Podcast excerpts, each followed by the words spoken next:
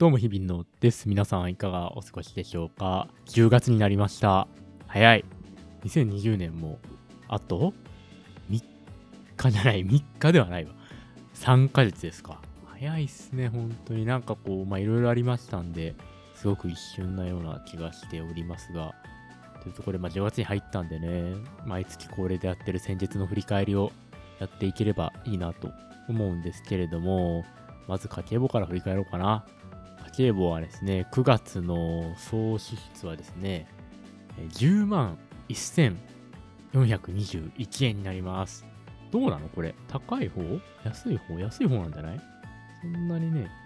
あ、そうだよね。だって、8月とか18万ぐらい使ってるんで、まあ、それに比べると、かなり安いんじゃないですか。そんなに大きい支出もなく、まあ、その、本当に普段の生活費って感じなんでね、なかなかこう、特筆すべきもんがないんですけど、なんかあるかな？一応ね、なんとなく見てるんですけど、あんまないっすね。めちゃくちゃドトールコーヒー行ってるな。あのー、というのも、まあ、ドトールコーヒーで勉強してたんすよね。すごい。比較の勉強をしてて。で、まあ、家だと勉強できないんで、ドトールに通いまくったっていうことですね。そんぐらいかな、でも本当に。あと全然、ちょっと、大きな、あれがないですね。まあ、言うほどのこともないっていう感じで、まあ本来であればですよ。本来であれば、ここにね、あの、プレイステーション5っていうのは乗ってくるはずだったんですけど、まあ予約全部落ちまして、まあ9月、まあちょっと10月入ってからもありましたけど、全部落ちたんでね、いやいつになったら手に入るんだ、PS5 って感じですね。あの PS5 のあの純正のヘッドセットがあるんですけど、それだけヨドバシで予約できたんですよね。なので、このままだと発売日にヘッドセットだけ届くっていう悲しい事態になる。まあ、あの、ヘッドセット自体はね、PS4 でも使えるし、まあ、パソコンでも使えるみたいなんで、あそっちの方で使っていこうかなとは思うんですけどね。いや、本当に大した支出がないって感じですね。まあ、めちゃくちゃドトールとかコンビニ行ってるからお金使っちゃったって感じで、なんか、大きなものも買ってないしっていう感じがしますけれども、あとなんかあったかな？あ、そうそう、最近、レンタサイクルにハマってて、あの、ずっと前から結構使ってたんですけど、ドコモの赤チャリってね、よく言われるやつがあって、まあ結構便利なんですよね。30分165円かな、税込み。で、まあ、あの、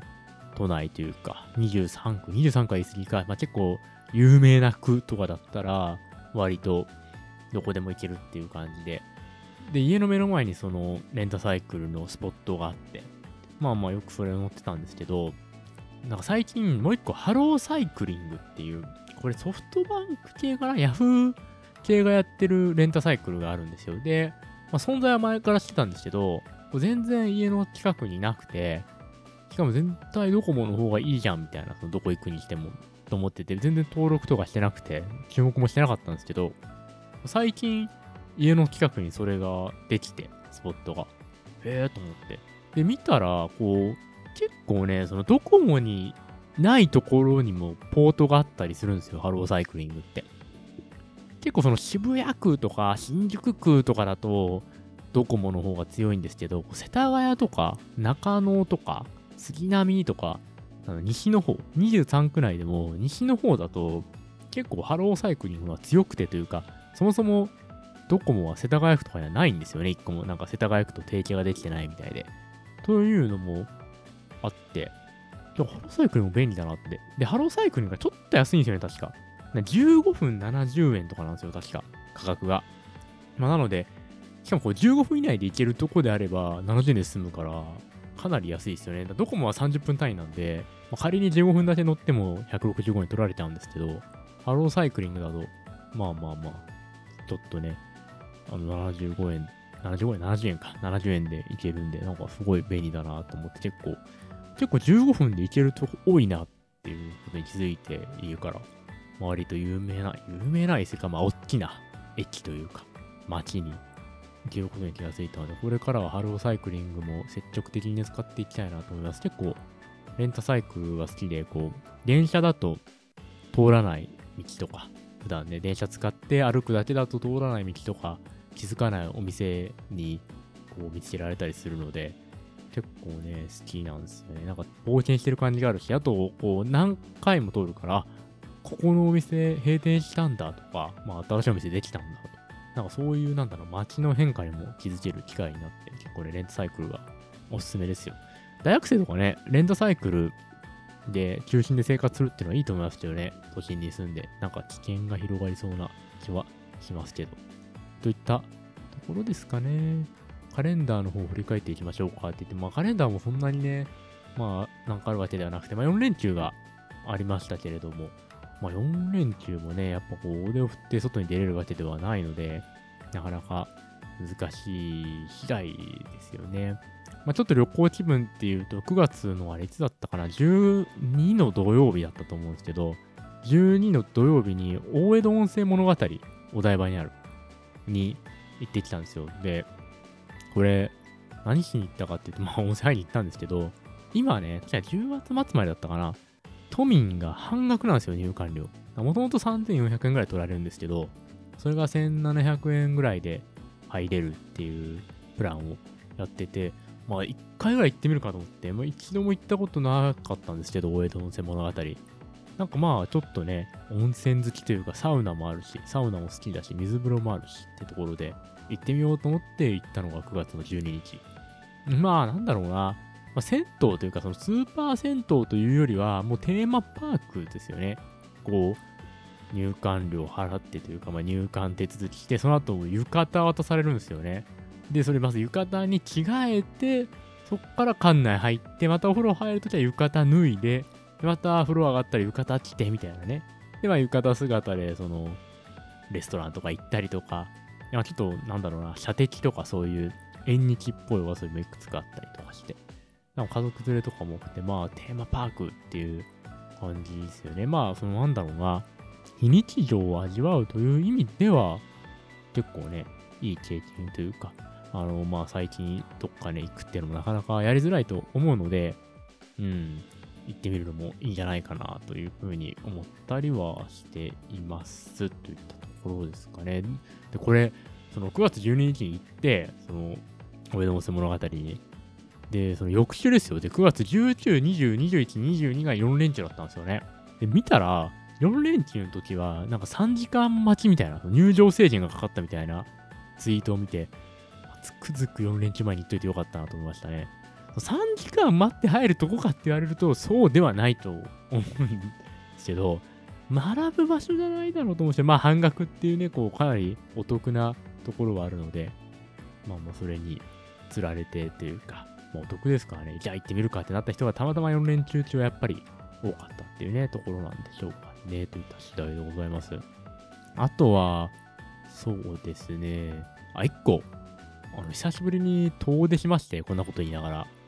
まあ、9月の、まあ、ちょっとあんま日付言えないんですけど、とある平日にですね、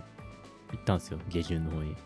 あのー、静岡は浜松に行ってきまして、まあ、これ何しに行ったかっていうと、まあ、仕事で、ちょっとですね、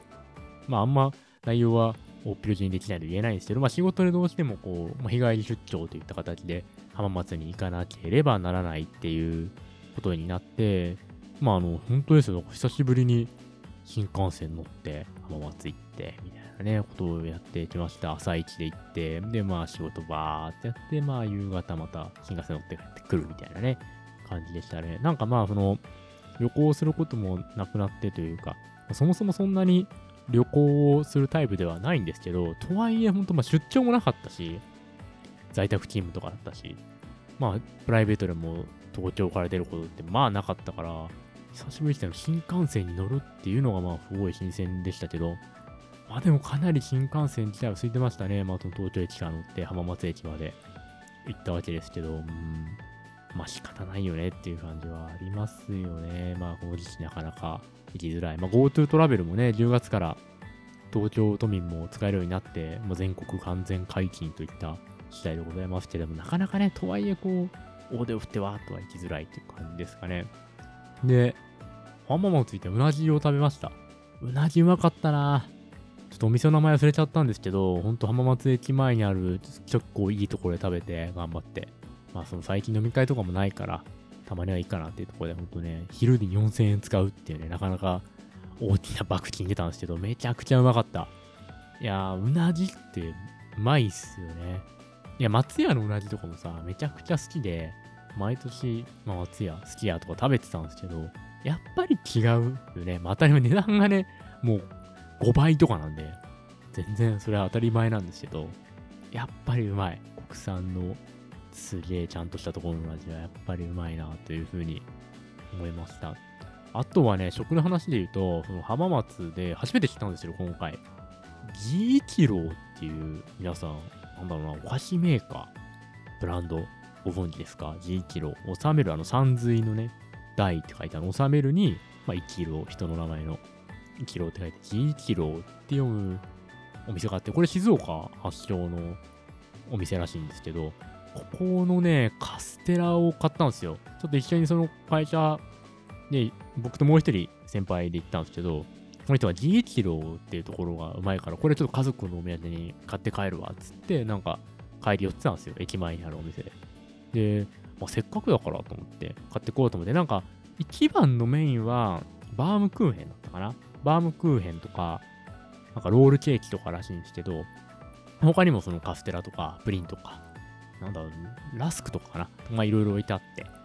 で、まあちょっとその持ち帰りのね、賞味期限とか、そのいろいろ考えて、僕はそのバームクーヘンのちょっと本当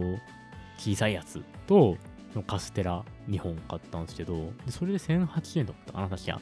たんですけどね、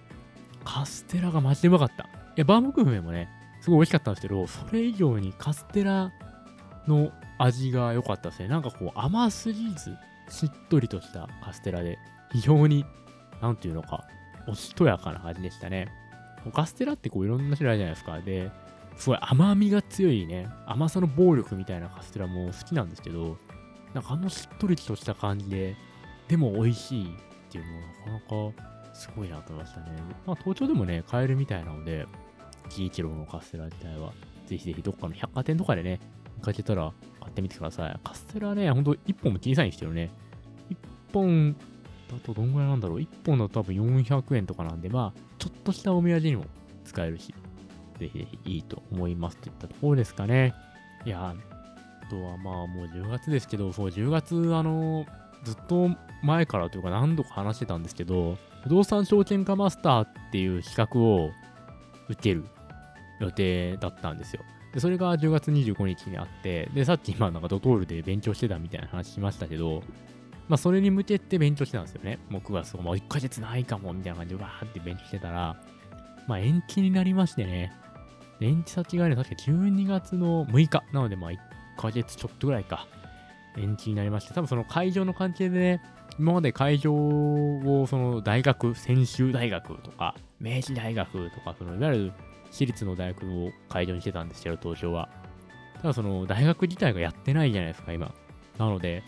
多分その外部のね、試験には貸し出せないっていう通達がされて、おそらくその別の会場を見当たらず、まあその最終的に見つかったのが12月6日しかなかったのでってことでね、12月6日、会場はビッグサイト。まさかのビッグサイト。すごくね、就活で行った以来かな、ビッグサイト。そこにね、なんか何千人かの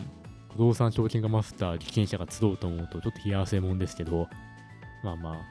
10月3日延期になりました。なので10月はね、いやー、ちょっとね、いや、まあありがたいっちゃありがたいんですよね。その勉強できる期間が増えるという意味では。ただ、自分で言うのもなんですけど、結構9月の中旬じゃない、9月入ってから、結構真面目に勉強してたんですよ。もうやばいと。もうあと2ヶ月切った、もうやばいってことで、勉強してたのに、この延期の知らせが来てから全然勉強ができないですね。まだある時か、みたいな感じになっちゃって。これもしかしたらそのまま10月25日まで切羽詰まってやってた方が合格の確率高かったんじゃないのっていう風に今ちょっとなりかけてるんで、ちょっとまたね、10月入って、もうなんだかんだ2ヶ月ですから、もう2月6日までなんとかね、もう一回、こう気合を入れ直して頑張っていきたいなというふうに思ってます。いや、本当はね、10月25日に試験終わって、まあ、結果出るまではちょっと1ヶ月ぐらい空きあるんで、まあ、その GoTo トラベル使って、まあ、東京とか、まあ、神奈川ぐらいのホテル泊まろうかなとは思ってたんですけど、延期になっちゃったからね、まあ、どちらにしてもちょっと、1回ぐらい GoTo トラベル使っとかないとなという思いもあるので、まあ行くかもしれないですよ、10月中どっかね。まあ1泊2日ぐらいだったらいいだろうということで。まあまあまあ、ちょっと行ったらまたご報告しますって言ったとこですかね。こうホテルとかも、旅行とかも全然その興味はないんですけど、なんかお得に泊まれるなら、都内の高級ホテル泊まっといた方がいいのかな、みたいな感じもするんですよね。多分その、もう東京に、まあこれからずっと東京に住み続けると仮定して、東京の高級ホテルに泊まろうって自分がなる確率ってほぼないと思うんですよ。わざわざお金出してめっちゃいいとこ泊まろうっていうの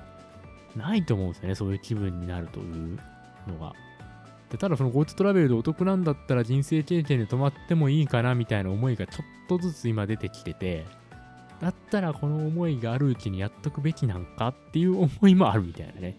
感じがして、まあどっか。でもな、東京泊まってどうすんだみたいなとこあるんですよね。別に観光して言っても、まあ東京の主要都市は大体行ってるしな、みたいな。浅草とか、この新宿渋谷、お台場、銀座とかは普段行かないですけど、あんまり銀座を観光するような場所もないですからね。買い物、高級